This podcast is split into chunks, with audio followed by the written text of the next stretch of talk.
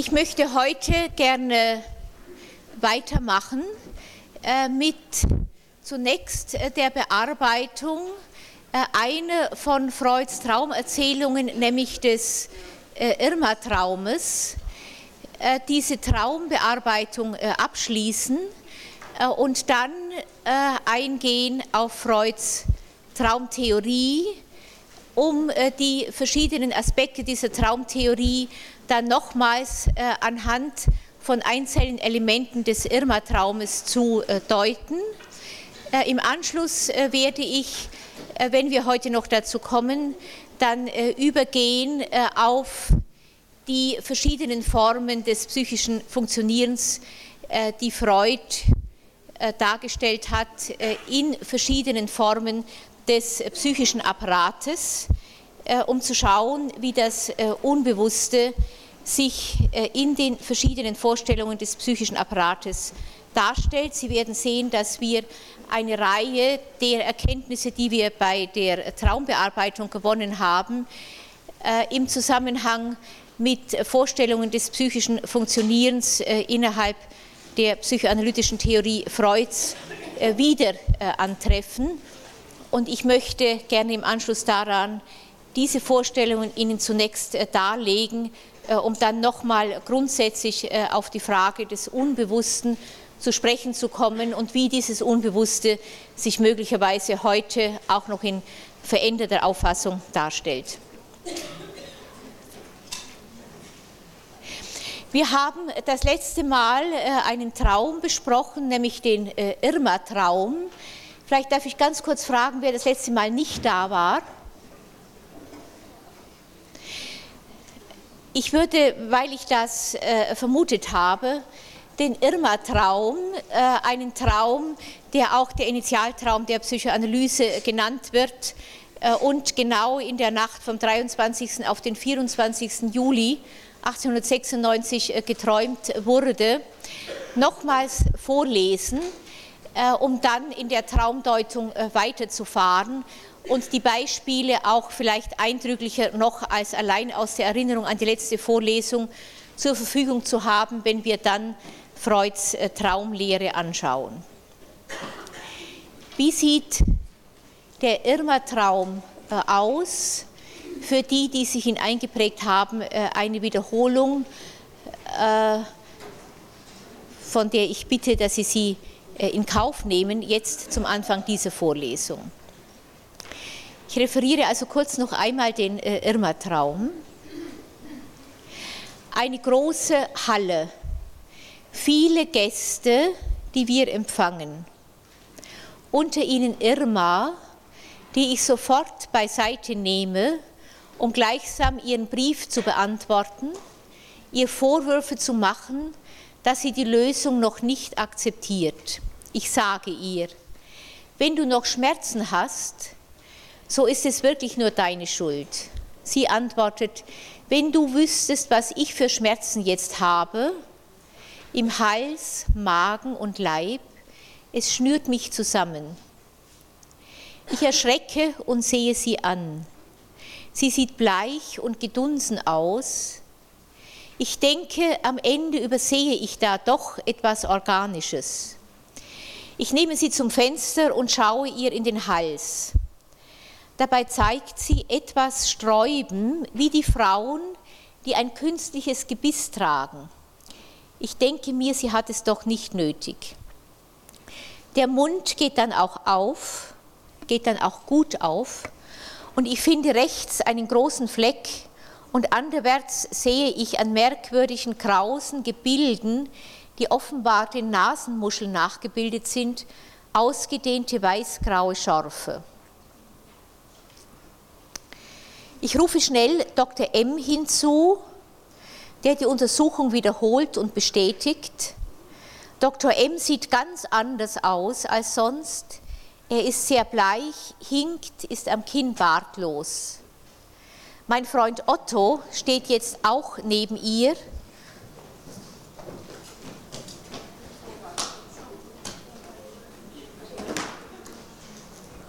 Verlautbarung, damit dieses Rumgelümmel hier an der Uni endlich mal sein Ende findet.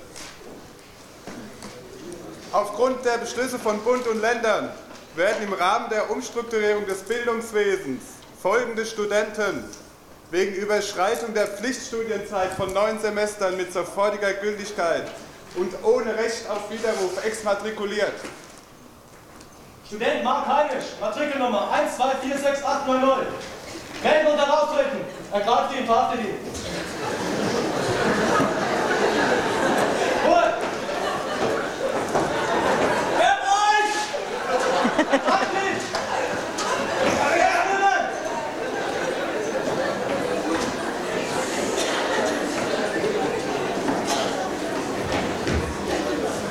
Student Andreas Führig, Matrikelnummer 1071232. Heraustreten! Sofort festsetzen! Ergreift ihn! Bevor die Flucht ergreift!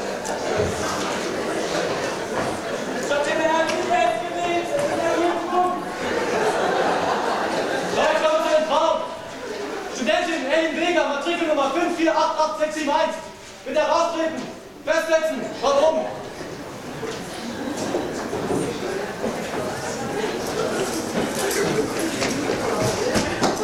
Des Weiteren die Studentin Kerstin Steiner, Matrikelnummer 6710349. Bitte melden und heraustreten. Wo ist die Studentin Kerstin Steiner? Bitte melden, sonst werden die alle abgeführt. Abführen.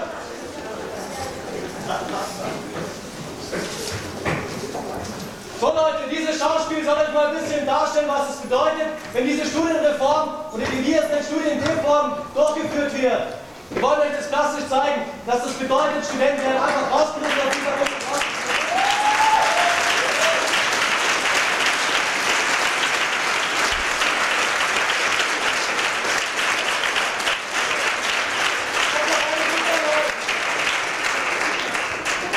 Eine Bitte richte ich an euch. Ich bin vom Fachbereich 03. Wir machen bereits etwas. Ich fordere euch auf, nutzt den Raum hier mit Einverständnis der Dozentin, um darüber zu diskutieren, was es für euch bedeutet, was man dagegen tun kann. Außerdem lade ich euch ein zu der Vollversammlung morgen um 12 Uhr im Hörsaal Römisch 6. Und am Donnerstag machen wir in Hessen weiter die Demo in Wiesbaden, um dagegen zu demonstrieren vor dem Wissenschaftsministerium. Danke, Leute.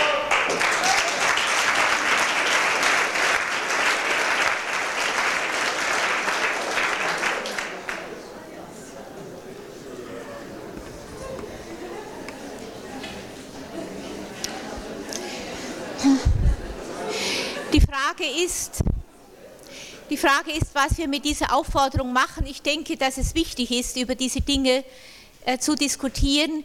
Ich sehe andererseits, äh, dass Studenten und Studentinnen da sind und auch viele Leute, die mit diesen Fragen nicht direkt betroffen sind, äh, die wahrscheinlich die Vorlesung hören wollen. Ich wäre also bereit, wenn Sie wollen, ein Stück von dieser Vorlesung zu halten, früher Schluss zu machen und die, die interessiert sind, äh, über diese Fragen zu diskutieren, in der letzten halben Stunde das dann gerne zu tun. Wäre das okay?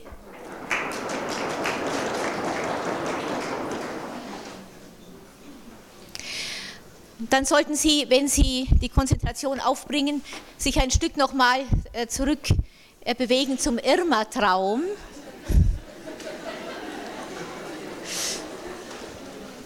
Ich lese den letzten äh, Abschnitt nochmal äh, vor. Äh, es ist der Irma-Traum, in dem Freud die Patientin sieht, die er selber behandelt hat und sieht, dass sie weiter leidet und eine bestimmte Lösung nicht akzeptiert hat, die er vorgeschlagen hat. Der zweite Traum befasst sich dann damit, ich zitiere jetzt wieder Freud, ich rufe schnell Dr. M hinzu, der die Untersuchung wiederholt und bestätigt. Dr. M sieht ganz anders aus als sonst. Er ist sehr bleich, hinkt, ist am Kinn bartlos. Mein Freund Otto steht jetzt auch neben ihr und Freund Leopold perkutiert sie über dem Leibchen und sagt, sie hat eine Dämpfung links unten, weist auch auf eine infiltrierte Hautpartie an der linken Schulter hin, was ich trotz des Kleides wie er spüre. M sagt, kein Zweifel, es ist eine Infektion, aber es macht nichts. Es wird noch Dysenterie hinzukommen und das Gift sich ausscheiden. Wir, immer noch weiter Zitat, wir wissen auch unmittelbar, woher die Infektion rührt. Freund Otto hat ihr unlängst als sie sich unwohl fühlte, eine Injektion gegeben mit einem Propylpräparat, Propylen, Propionsäure, Trimethylamin, dessen Formen ich fettgedruckt vor mir sehe. Man macht solche Injektionen nicht so leichtfertig, wahrscheinlich war auch die Spritze nicht rein. Zitat äh, Ende. Bei der Analyse dieses Traumes, die wir das letzte Mal sehr ausführlich durchgeführt haben, verfolgt Freud, Sie werden sich erinnern, nun nacheinander seine Einfälle zu den einzelnen Elementen des Traumes. Äh, ich wiederhole nur ganz kurz die Empfangssituation in der Halle, das Aussehen der Empfangshalle im Traum erinnern ihn an den bevorstehenden Geburtstag seiner Frau, für den tatsächlich ein Empfang geplant ist, der in dieser Halle stattfinden soll. Der Vorwurf an Irma, dass sie die Lösung immer noch nicht akzeptiert habe, wird von Freud mit ihrer Therapie in Zusammenhang gebracht, wo die Patientin sich immer noch gegen die ihr von Freud vorgelegte Auflösung ihrer Symptome sperrte. Die Angst, eine organische Ursache übersehen zu haben, von der im Traum die Rede ist, führt Freud zu dem Einfall, wenn die Diagnose Hysterie ein Irrtum ist, habe ich keine Schuld am Versagen der Therapie.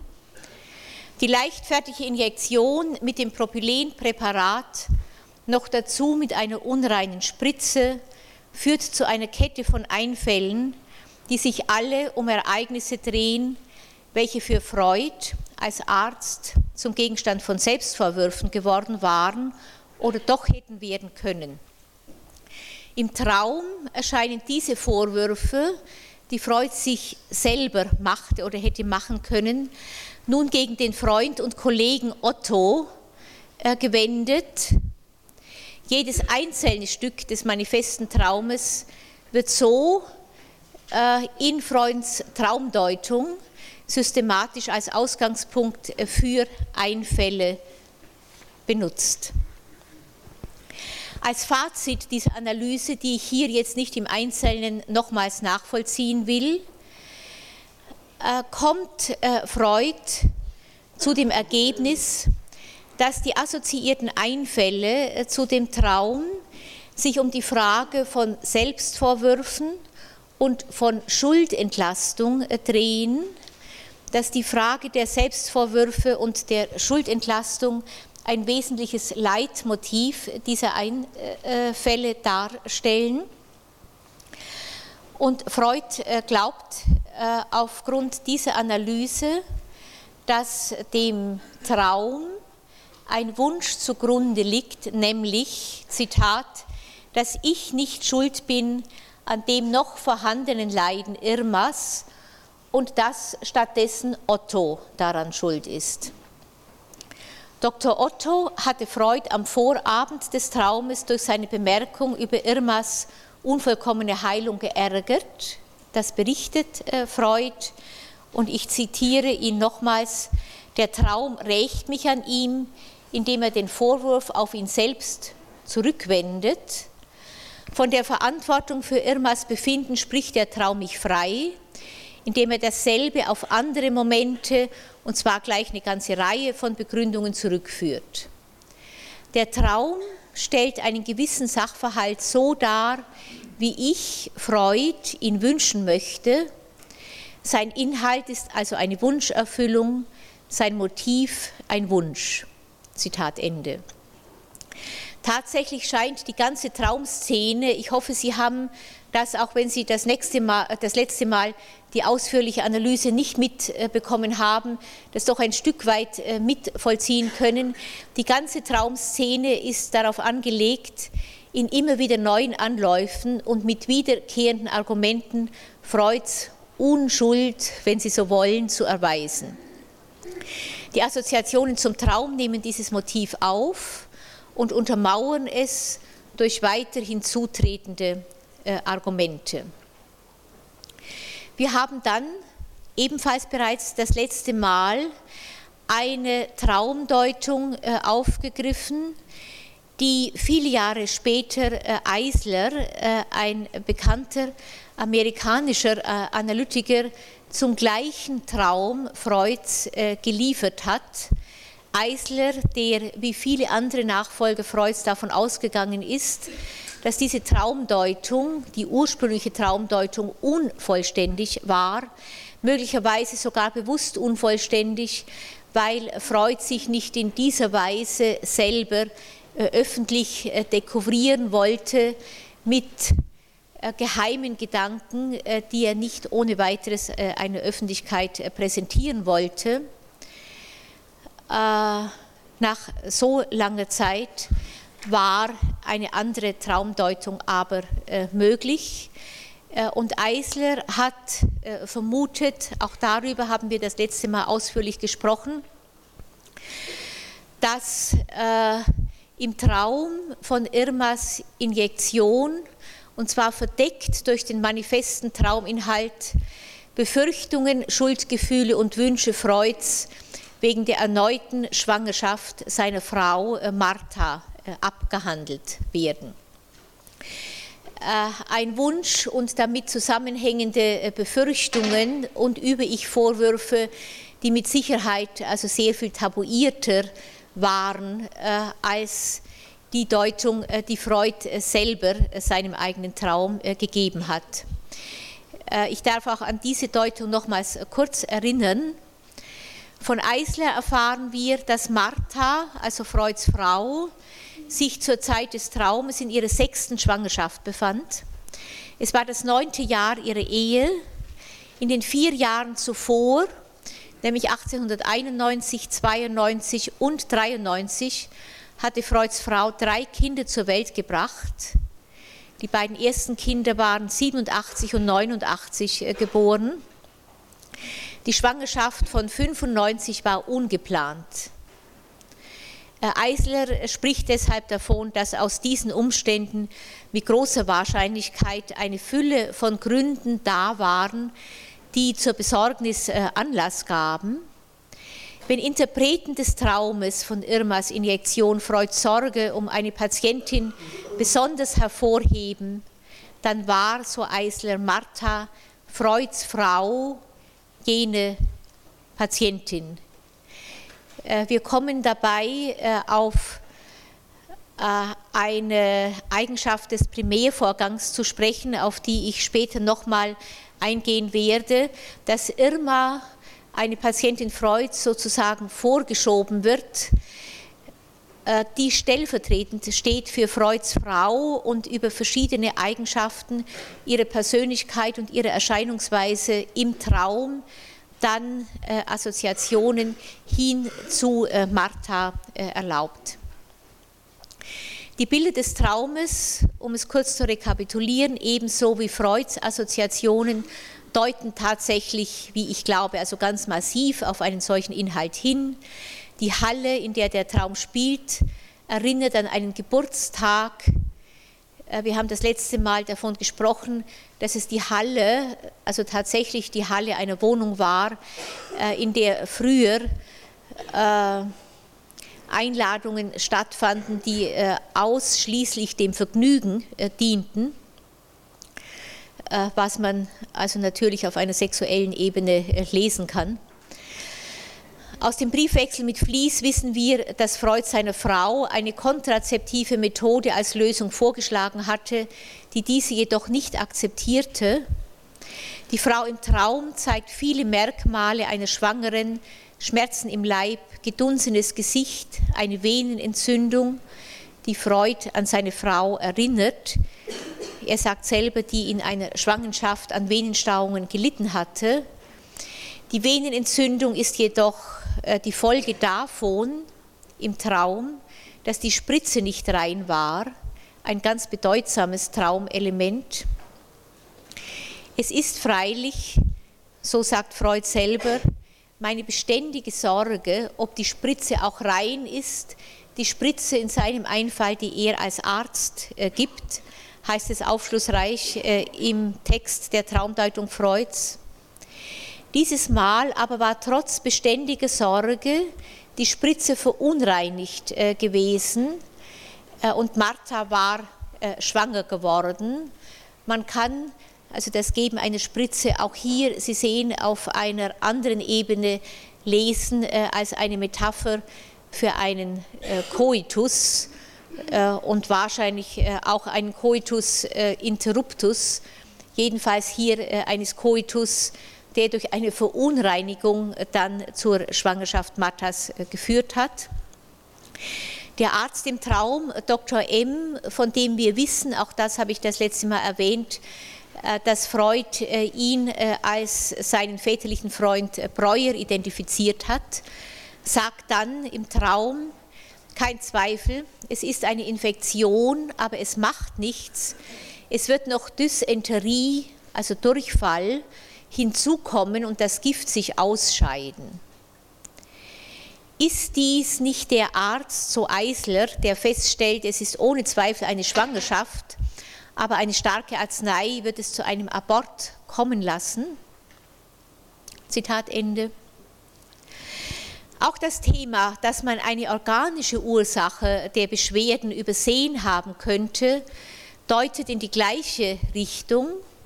Freud selber hat in seiner eigenen Traumdeutung äh, angenommen, dass es für ihn sehr schlimm gewesen wäre, eine organische Ursache der Hysterie Irmas übersehen zu haben äh, und eine organische Ursache nicht behandelt äh, zu haben, wenn diese vorgelegen habe und stattdessen auf eine psychische äh, Verursachung der Symptome geschlossen zu haben.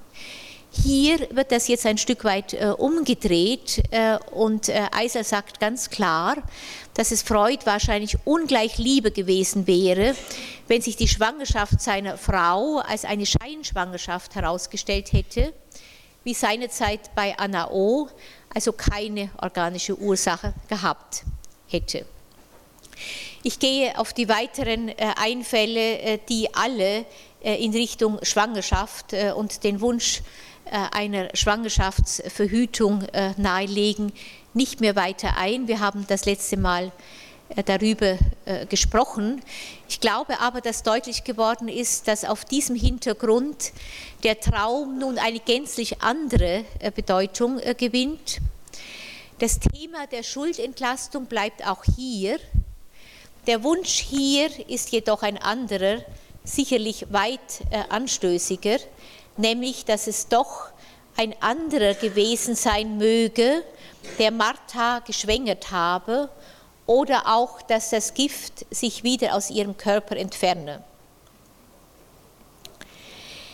Dieser zweite, von Eisler herausgearbeitete Wunsch, die Frau möge nicht oder doch wenigstens von einem anderen schwanger sein oder einen Abort haben, liegt nun mit Wahrscheinlichkeit sehr viel näher an der Latenz des Traumes, auf die wir gleich noch weiter zu sprechen kommen werden, kann aber äh, in dieser Version, die ich von Eisler übernommen habe, nicht als infantile Wunscherfüllung verstanden werden.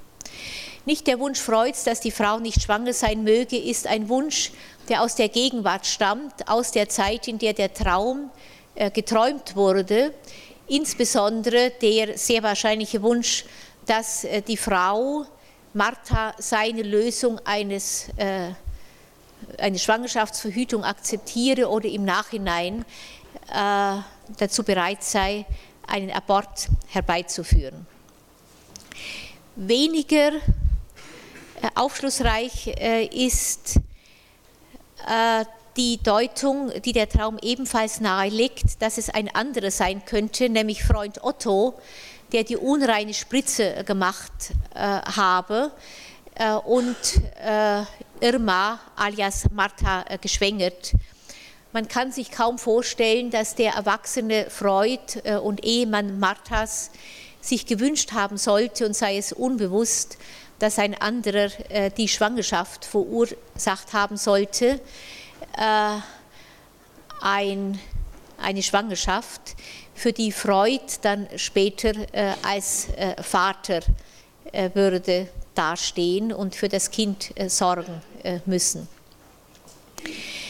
Diese, zweit, diese zweite Deutung, also ein anderer sollte Irma bzw. Martha geschwängert haben, führt von daher ein Stück weiter zu einer Traumdeutung, die ich Ihnen jetzt noch nahebringen möchte und die unter anderem Johannes Grunert, ein deutscher Analytiker aus München, vor einiger Zeit versucht hat.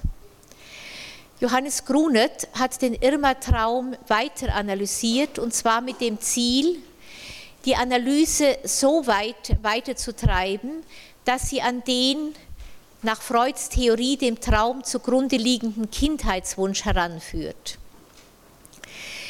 Äh, um seine Argumentation im Einzelnen folgen zu können, äh, müssten wir hier jetzt sehr eingehend äh, Freuds Kindheitsgeschichte darstellen was zu weit wegführen würde von dem Ziel dieser Vorlesung, also in die Traumtheorie einzuführen. Ich will deshalb nur erwähnen, dass Freud als zweieinhalbjähriger Junge die erneute Schwangerschaft seiner Mutter mit großer Wahrscheinlichkeit als außerordentlich traumatisch erlebte. Dafür gibt es verschiedene Hinweise und in seiner kindlichen Fantasie äh, auch äh, vor allem nicht erleben wollte, dass sein Vater diese Schwangerschaft äh, verursacht habe, sondern besser auf jeden Fall, wenn schon eine Schwangerschaft eingetreten ist, dann nicht der Vater, sondern sein erwachsener Halbbruder Philipp dafür verantwortlich zu machen sei. Eine Fantasie also, die gleichzeitig der Entlastung des Vaters diente, dessen idealisiertes Bild sich der kleine Freud wahrscheinlich bewahren wollte. Die strukturellen Ähnlichkeiten dieser Verzeihung, die strukturellen Ähnlichkeiten dieser Kindheitsszene mit der Szenerie und der Thematik des Irma-Traumes, den Freud als 40-Jähriger träumt, sind tatsächlich eindrücklich. In beiden Fällen geht es zum Beispiel um eine vom Träumer hochgradig unerwünschte Schwangerschaft.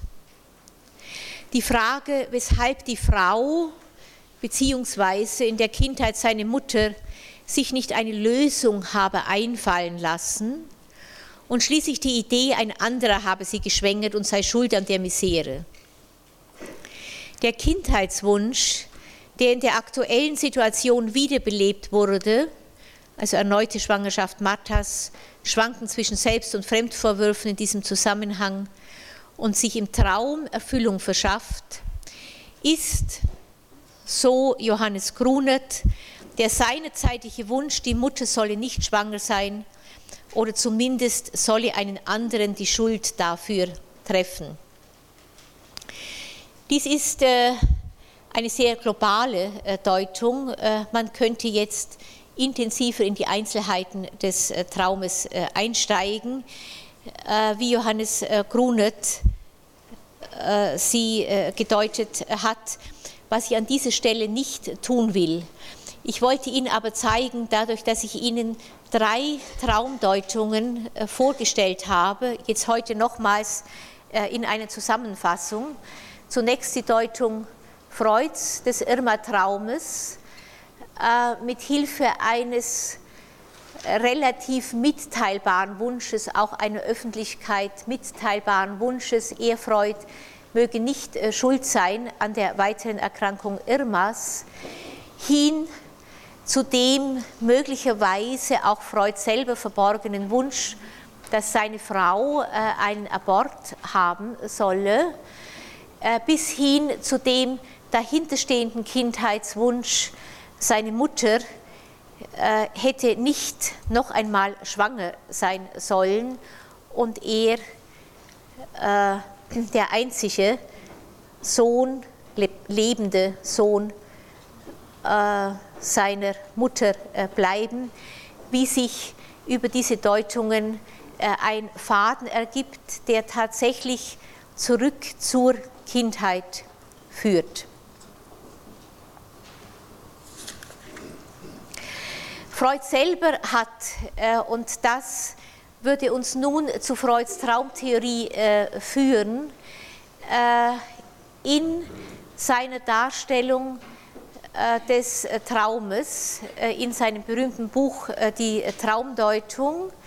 Freud ist davon ausgegangen, dass hinter jedem Traum ein solcher infantiler Wunsch steckt und dass es darum geht, im Rahmen der Traumdeutung über die Assoziationen, die zu den einzelnen Elementen des Traumes vom Patienten geliefert werden, zu diesem infantilen Wunsch vorzustoßen.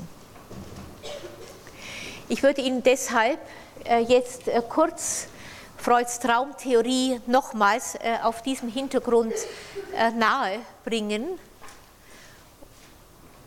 und dann sehen, wie weit wir Zeit haben, einzugehen auf modernere Auffassungen des Traumes innerhalb der Psychoanalyse, die von der Verbindung des Traumes mit einem infantilen Wunsch ein Stück weit wieder abgekommen sind und den Traum auch noch in ganz anderen, unmittelbar der Gegenwart verhafteten Funktionen sehen.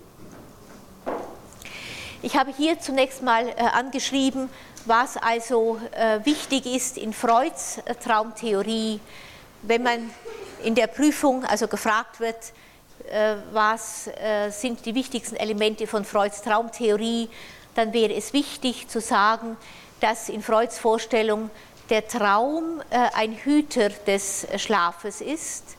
Das bedeutet, dass im Schlaf, der ja ein regressiver Zustand ist, wo das, was aufgrund der Forderungen des Über-Ich sonst in der Latenz bleibt, also nicht bewusst wird im Wachbewusstsein, ein Stück weit Zugang, Zugang hat zum Erleben des Träumers, dass der Traum der Hüter des Schlafes ist, weil er das, was äh, üblicherweise äh, mit großer Angst besetzt ist oder besetzt wäre, wenn es unverhüllt äh, in das Bewusstsein äh, des Träumers, äh, im, Bewusstsein des Träumers auftauchen würde.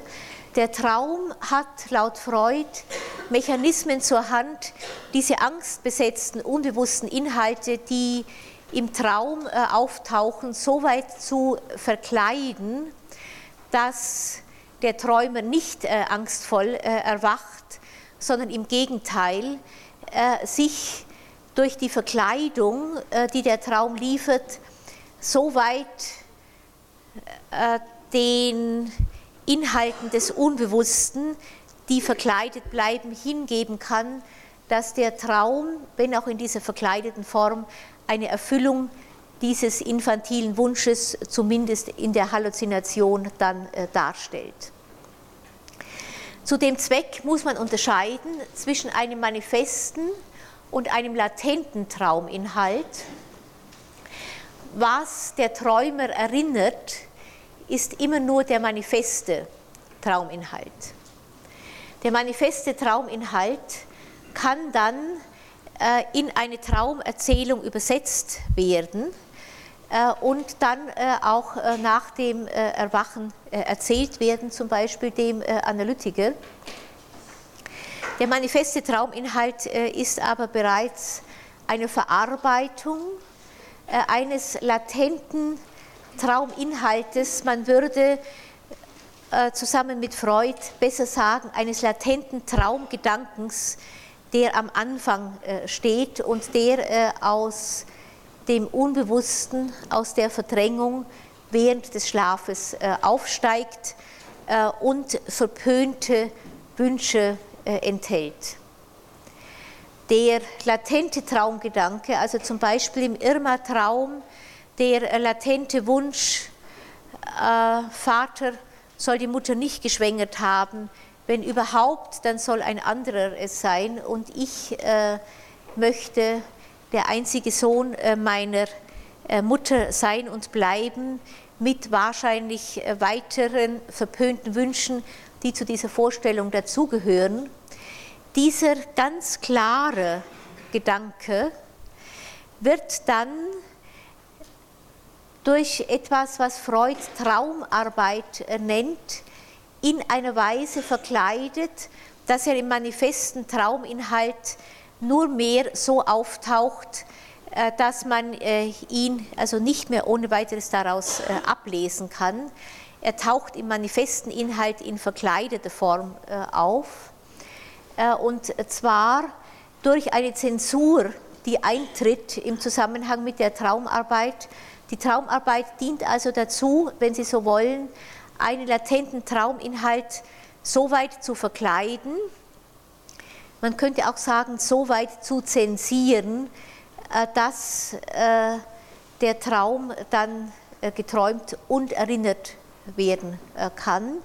Es gehört also die Traumzensur dazu und die Traumarbeit unterliegt dem, was wir das letzte Mal auch bereits ausführlich besprochen haben, nämlich dem Primärprozess. In der Traumarbeit wird also der Traumgedanke durch Mechanismen des Primärprozesses so weit verkleidet, dass er dann äh, in einer entstellten Form im manifesten Trauminhalt äh, auftaucht. Benutzt werden dazu Elemente des Tagesrestes, äh, im Irma-Traum zum Beispiel die Erinnerung Freuds, dass am Abend, bevor er dann den Traum geträumt hat, er die Krankengeschichte Irmas aufgeschrieben hat, dass er am Tag zuvor äh, den Dr. Otto, der dann im Traum auftaucht, äh, getroffen hat und Dr. Otto ihm Vorwürfe gemacht hat, äh, zumindest latente Vorwürfe darüber, dass Irma nicht ganz gesund geworden war und ähnliches. Die Traumentschlüsselung des manifesten Inhaltes erfolgt dann durch Assoziation, dadurch, dass man äh, dann die einzelnen Elemente des manifesten Trauminhaltes nimmt und den Träumer immer wieder fragt, was fällt Ihnen ein zu Irma, was fällt Ihnen ein zu Dr. M, äh, was fällt Ihnen ein zu der Mundhöhle der Patientin oder was weiß ich. Also alle einzelnen Elemente des Traumes äh, in Verbindung mit den Einfällen, die der Träumer dazu hat, führen dann hin zum latenten Traumgedanken, machen also, wenn Sie so wollen, die Traumarbeit rückgängig, sodass man am Schluss diesen latenten Traumgedanken dann äh, vor sich hat und der latente Traumgedanke wäre dann der äh, infantile und äh, im Erwachsenenleben verpönte Kindheitswunsch. Soweit äh, ganz knapp Freuds äh, Traumtheorie. Wir sollten uns ganz kurz nochmal vergegenwärtigen, wie der Primärprozess äh, funktioniert, der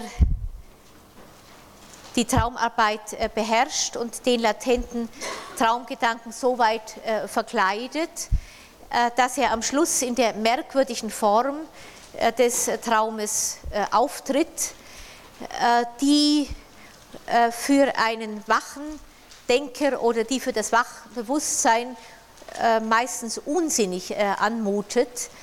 Also wenn man einen äh, Analysanten fragt oder auch wenn man manchmal Studenten fragt, was haben Sie heute Nacht geträumt, dann sagen die Patienten oder auch andere Gesprächspartner in der Regel, ich habe was geträumt, was ganz unsinnig ist und entschuldigen sich oft dafür, dass sie solche Träume hatten und meinen auch die Träume könnten nicht äh, erzählt werden, äh, eben weil sie unkoordiniert sind, äh, also nicht mit der Art und Weise, wie ein Erwachsener im Wachzustand denkt, nämlich mit den Mitteln des Sekundärprozesses.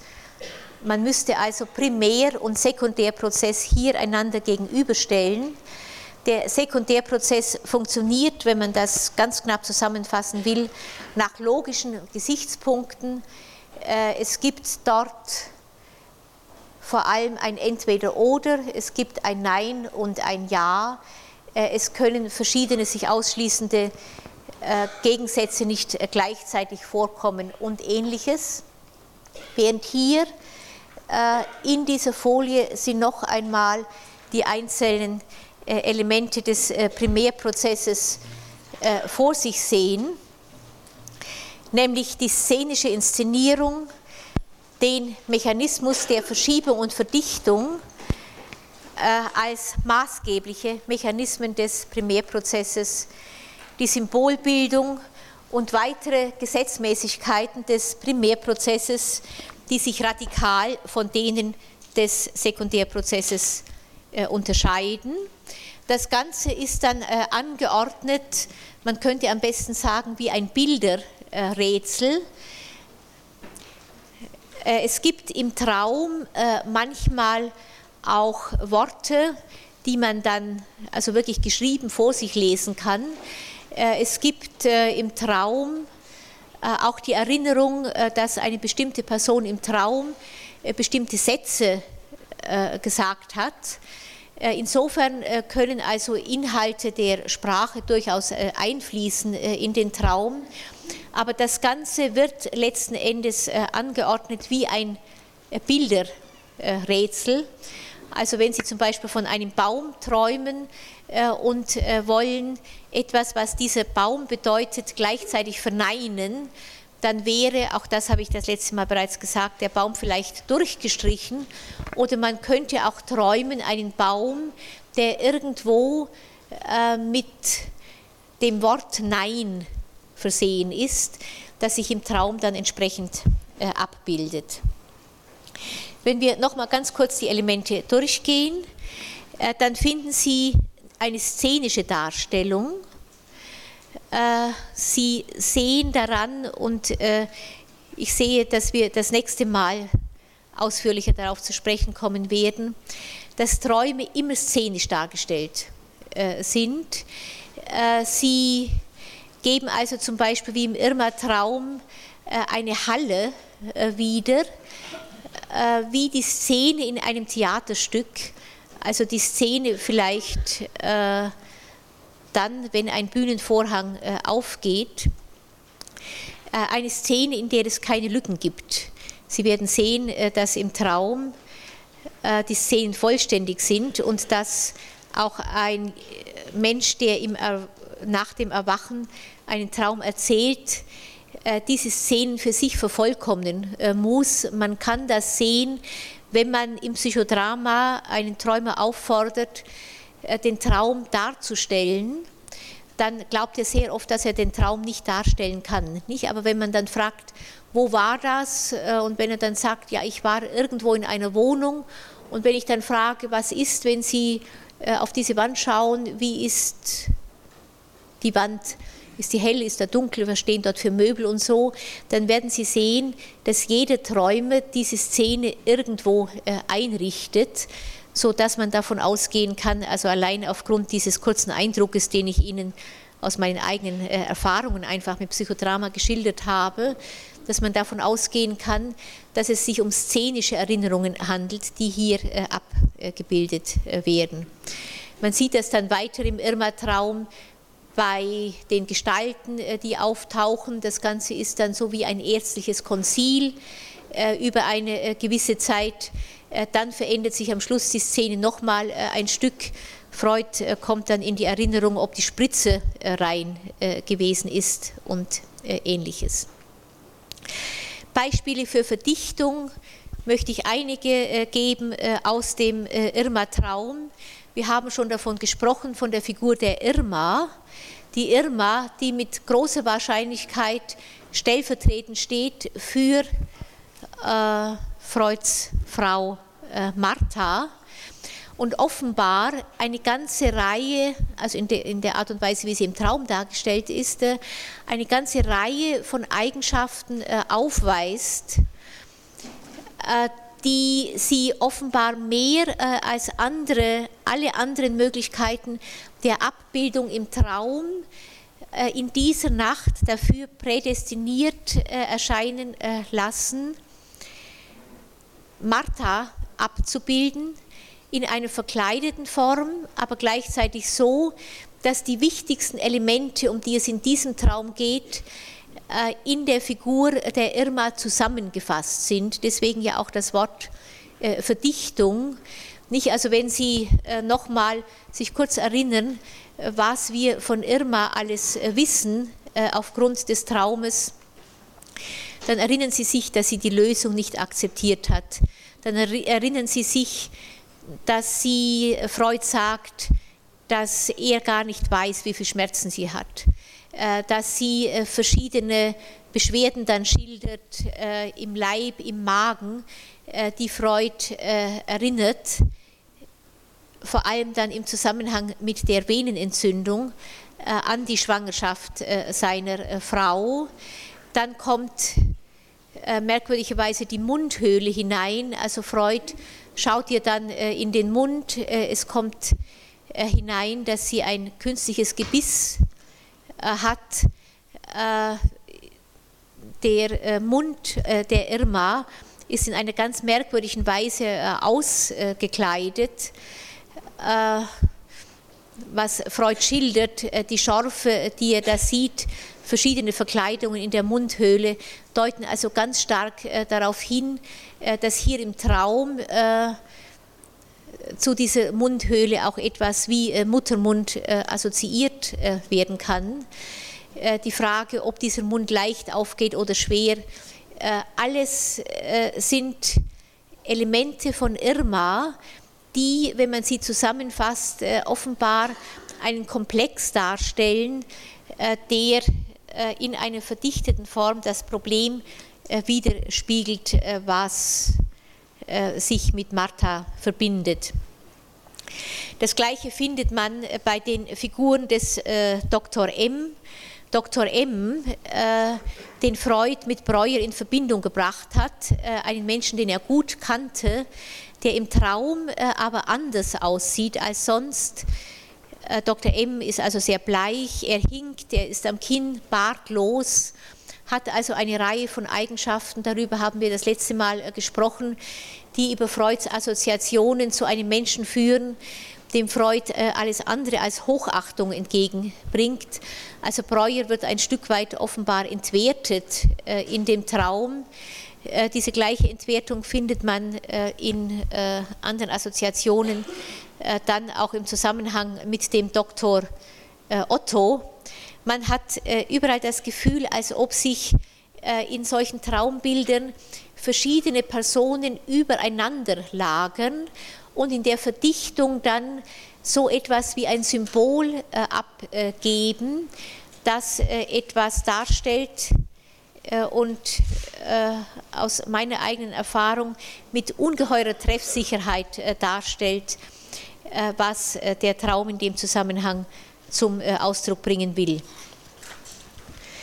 Bei der Verschiebung äh, geht es immer darum, äh, dass eine Vorstellung, die ursprünglich gekoppelt ist an eine bestimmte Sachvorstellung, sich dann verschiebt auf etwas anderes. Ich habe das letzte Mal schon gesagt, dass das Denkvorgänge sind, wie man sie beim kleinen Kind findet, dass, wenn man ihm die Aufgabe gibt, zum Beispiel äh, bestimmte Formen äh, zu ordnen und gleichzeitig die Farbe dieser Formen zu berücksichtigen, dass also im Zug der Ordnung ein Kind plötzlich also zunächst Vierecke und Kreise ganz treffend ordnet und dann plötzlich aber, ohne dass es das selber merkt, die gleichen Formen dann nach Rot äh, und Weiß äh, weiter sortiert, äh, weil das Rot dann sehr stark in den Vordergrund getreten ist. Das wäre vielleicht ein Beispiel für eine Verschiebung.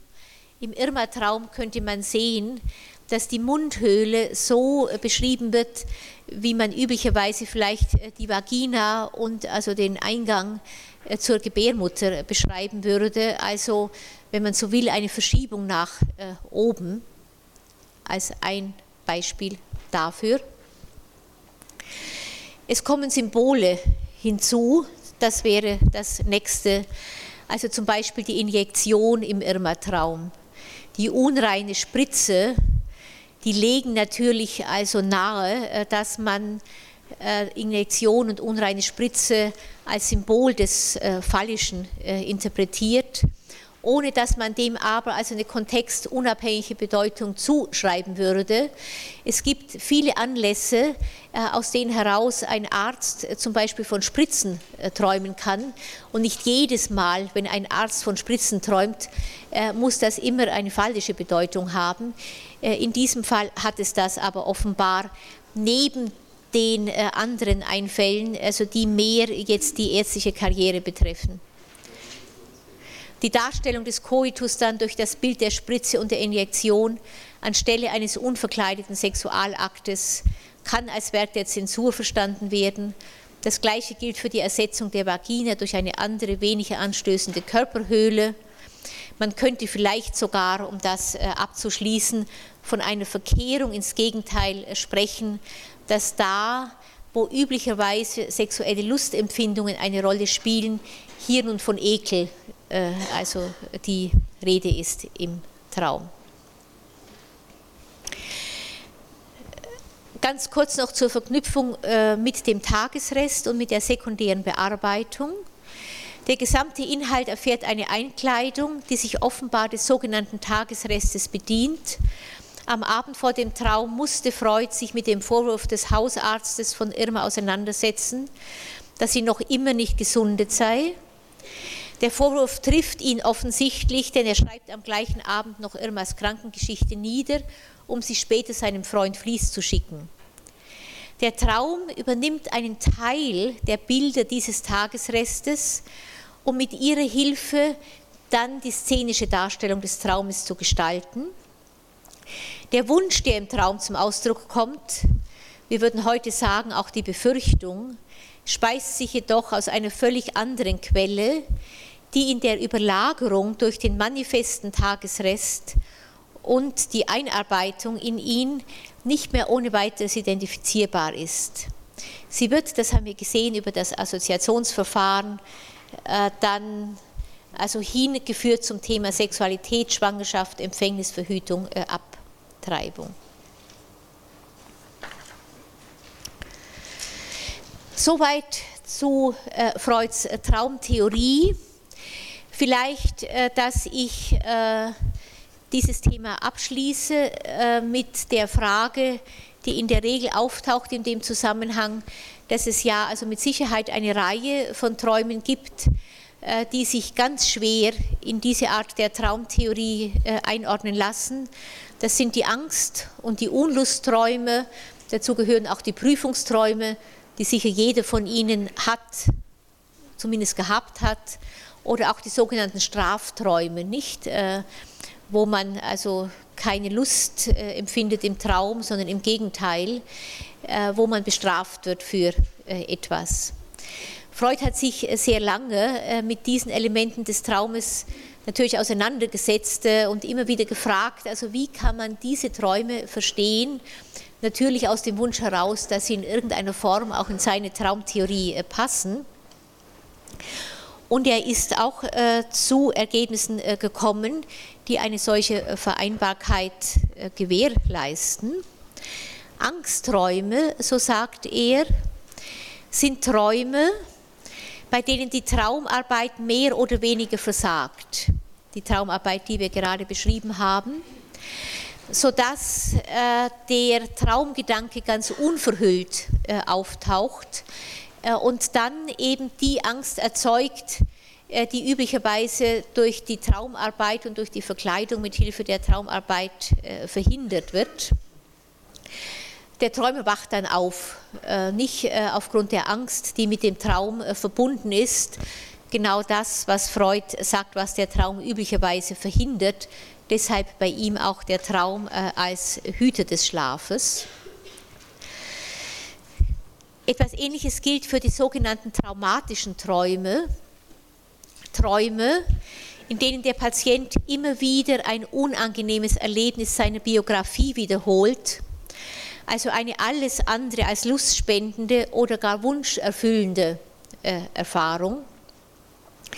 Freud sagt, äh, dabei geht es aber zumindest um den Versuch einer Wunscherfüllung, des Wunsches nämlich, das traumatische Ereignis äh, solle diesmal im Traum also anders bewältigt werden und zu einem befriedigenderen Abschluss gebracht werden. Letztlich sei der hinter den traumatischen Wiederholungsträumen liegende Wunsch der, das Trauma solle nicht stattgefunden haben. Äh, und wenn, äh, dann also jetzt mit einem anderen Ausgang. Von dieser Vorstellung äh, führt Freuds Traumtheorie dann unmittelbar zu den sogenannten Prüfungsträumen. Also Prüfungsträume, wo also ich zum Beispiel bis vor relativ kurzer Zeit immer wieder geträumt habe, dass ich das Mathematikabitur äh, nachmachen muss und dass also viele Umstände aber mittlerweile eingetreten sind, warum ich Mathematik nicht mehr beherrsche äh, oder zu alt bin äh, und ähnliches. Also auch Schwierigkeiten, die im Zusammenhang jetzt mit diesem Mathematikabitur auftauchen. Und ich gehe davon aus, dass das also wirklich eine Erfahrung ist, die sehr viele, wenn nicht alle von Ihnen haben.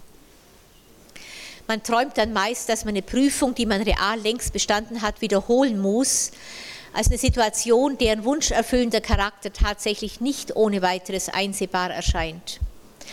Freud macht äh, in diesem Kontext jedoch darauf aufmerksam, dass die Prüfung, deren Wiederholung im Traum ansteht, realiter ja bereits bestanden worden ist der Wunsch erfüllende Charakter eines solchen Prüfungstraumes liegt in seiner Auffassung also in der Fantasie, eine noch bevorstehende Prüfung ebenso zu bestehen wie die vergangene.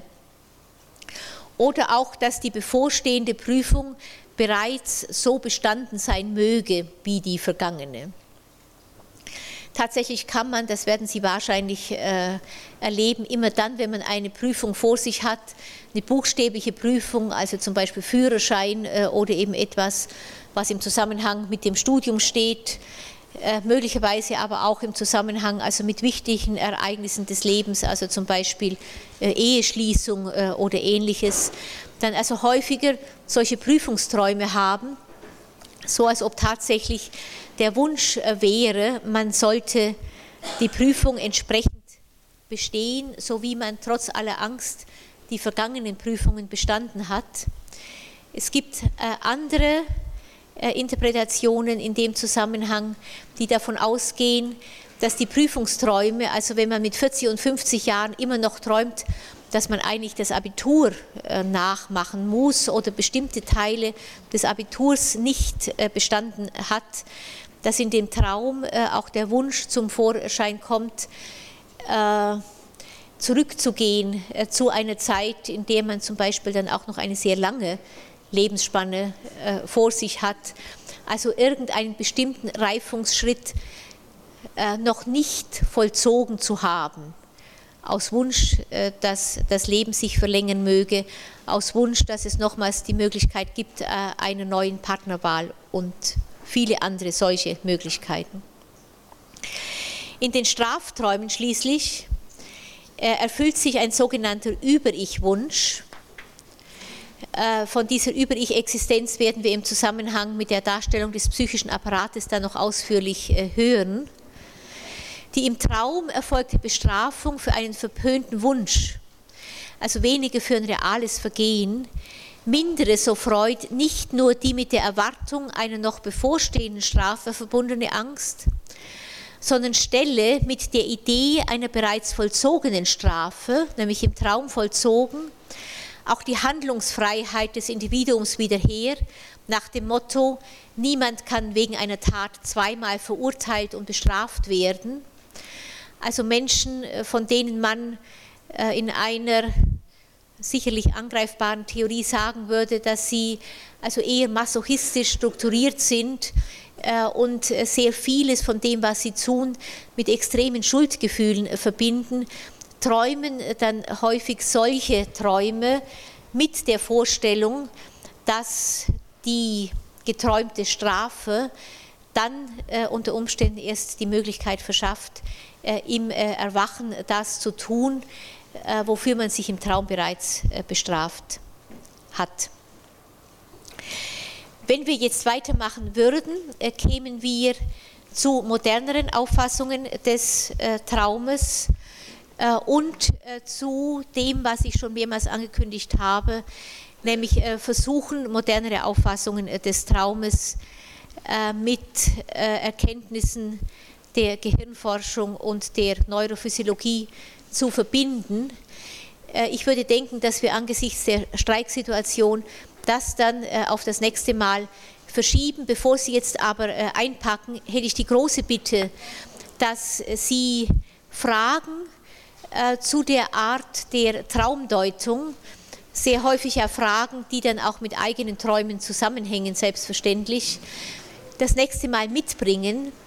Äh, und äh, wenn ich äh, Ihnen einige modernere Formen der Traumdeutung vorgestellt habe, diese Fragen dann wirklich stellen, weil ich glaube, dass jede Frage auch für andere wichtige Informationen enthält. Und ich würde sie gerne dann öffentlich diskutieren und nicht im Nachhinein. Ich bedanke mich und die, die jetzt äh, zur Frage des Streiks äh, und der Verursachung dieses Streikes und vor allem der Verkürzung der Studienzeit diskutieren wollen, würde ich bitte da zu bleiben äh, und die Diskussion dann, wenn die anderen gegangen sind, zu eröffnen.